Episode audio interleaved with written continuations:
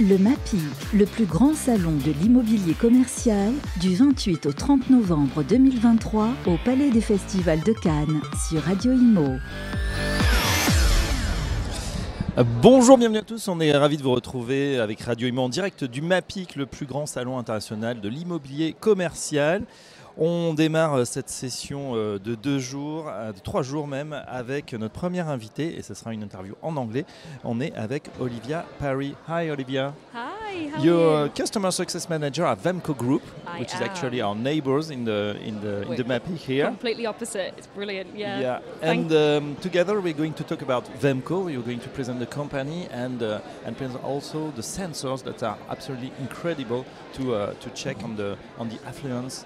Uh, and you're checking it right now. But first, Olivia, can you present? Pouvez-vous euh, nous, nous, nous présenter Vemco Group? Vemco Group, please. Yeah, absolutely. Thank you for having me uh, on the radio. So, yeah, we are representing Vemco Group here today.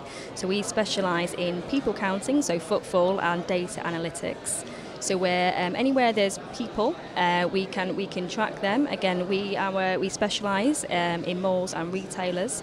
But again, wherever there's people, we can we can track them, so we can understand. Um, again, if they are male or female, if they're adult and child. So we can do different solutions. We can monitor if, uh, if, for example, if it's a retail shop, we can monitor if people are coming into the store, um, if they are um, basically passing by, or are they coming in. So what is the capture rate, for example?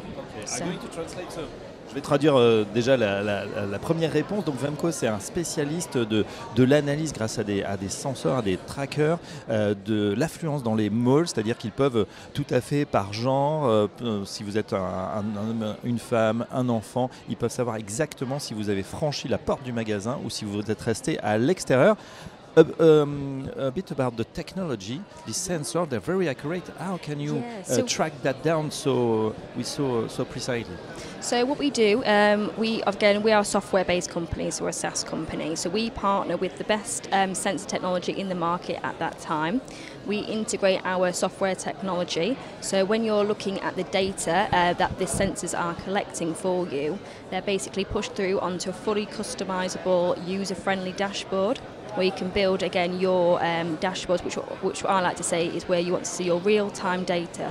So, do you want to see um, how many people are currently live in the uh, the sensors that you're monitoring? And basically, you can check as well. Um, you can look at uh, visitors this month, today.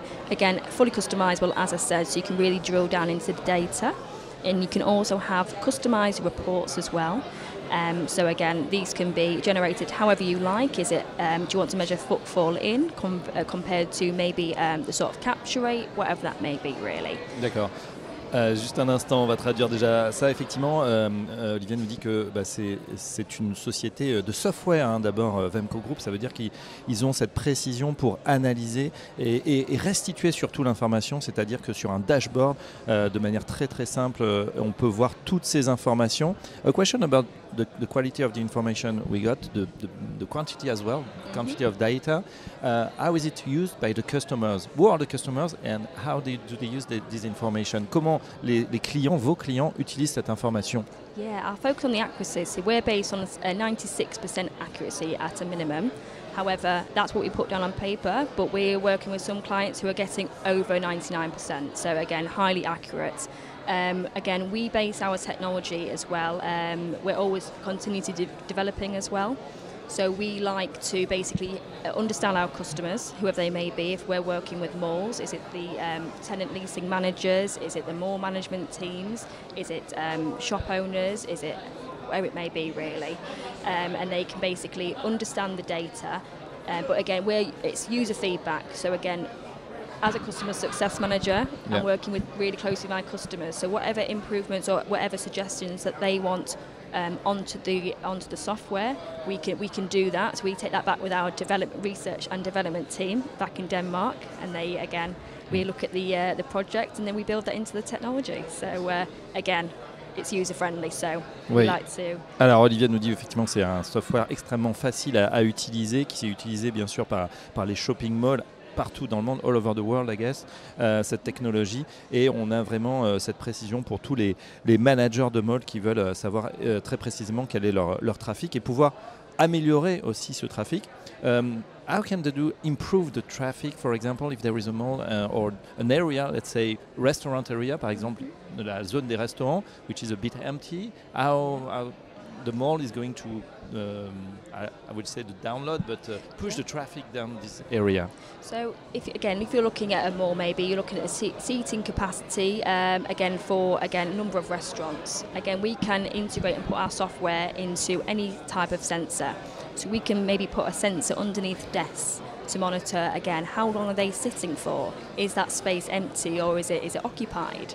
again, so you can really drill down in the, into the data. So again, it's you work really well with um, again if it's your um, your um, colleagues within the mall again to understand um, is that space occupied. But also as well works again speaking about uh, these other sensors because we integrate into IoT, we can also monitor washrooms, for example. Yeah. So uh, uh, again, you can sort of look at your staff um, operating um, measures in place again. So they're not always going in every hour. They're going in maybe since uh, 10, 50 people have gone in. Maybe it's time to change the uh, the loo rolls, whatever it may be. You can monitor that and. Uh, yeah, your, software. Ok, Olivia nous parle de quelques exemples très très pratiques. Euh, effectivement, par exemple, dans les zones de restaurants, c'était ma question. On peut placer des, sens des, senseurs, des capteurs sur la table pour savoir si les gens sont là ou s'ils ne sont pas là. Et également, pourquoi pas, eh bien, euh, voilà, au petit coin, euh, pour voir si les gens sont là, s'il faut peut-être changer le papier à un moment. C'est des, choses aussi pratiques que cela. Euh, on a l'habitude de dire que tout ce qui se mesure s'améliore. Est-ce que c'est le cas? Je, je, traduis. Uh, Olivia, we, um, everything that is measured is, imp is improving. That's Absolutely. what we used to say. Yes. Uh, is, it, is that correct? Can you uh, check uh, before and after uh, your intervention and, uh, and the... We yeah, we work of the captors, really the closely with our customers as well. Uh, again, we can show them sensors and live data. So again, if they wanted a live validation test to make sure again the sensors are counting correctly, we're completely open. We work with the customers really closely as well. So again, yeah, as a customer success it's my it's my job to connect our customers and clients with our technical teams to make sure they've got a seamless experience as well. Ok, bah effectivement, c'est le job euh, en tant que Customer Success Management d'Olivia de, eh de, de, satisfaire le client et, euh, et, et, également ses demandes. Last question, dernière question Olivia, l'importance pour vous d'être sur ce salon au MAPIC. What is the importance for you to be at this event at MAPIC 2023 at Cannes today? That is fine. So it's my actual first event, but this event MAPIC is, is large for the Vemco group. So again, it's it's a chance for us to showcase our solution. Again, we've got live demonstrations to really showcase what we're doing, what we're about.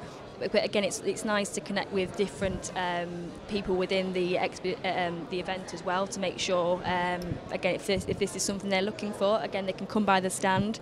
We can have a chat to them, show them a demonstration, and. Uh, yeah, it's brilliant, really good. So yeah, I can't wait to return next year. Voilà, donc Olivia est très contente euh, puisque c'est son premier euh, événement effectivement ici et puis elle peut faire des démos en live à tous ses clients et, et voilà, elle a, elle a hâte d'en profiter. And we got a wonderful weather here at Cannes, so it's great. It is. Thank you uh, very very much, Olivia Paris. Um, you are a customer success manager at Vemco Group. That was very clear. Thank you very much, and uh, see you soon in Radio Imo. Thank you so much for your time. It's been brilliant. Thank you. Le MAPIC, le plus grand salon de l'immobilier commercial, du 28 au 30 novembre 2023 au Palais des Festivals de Cannes sur Radio Imo.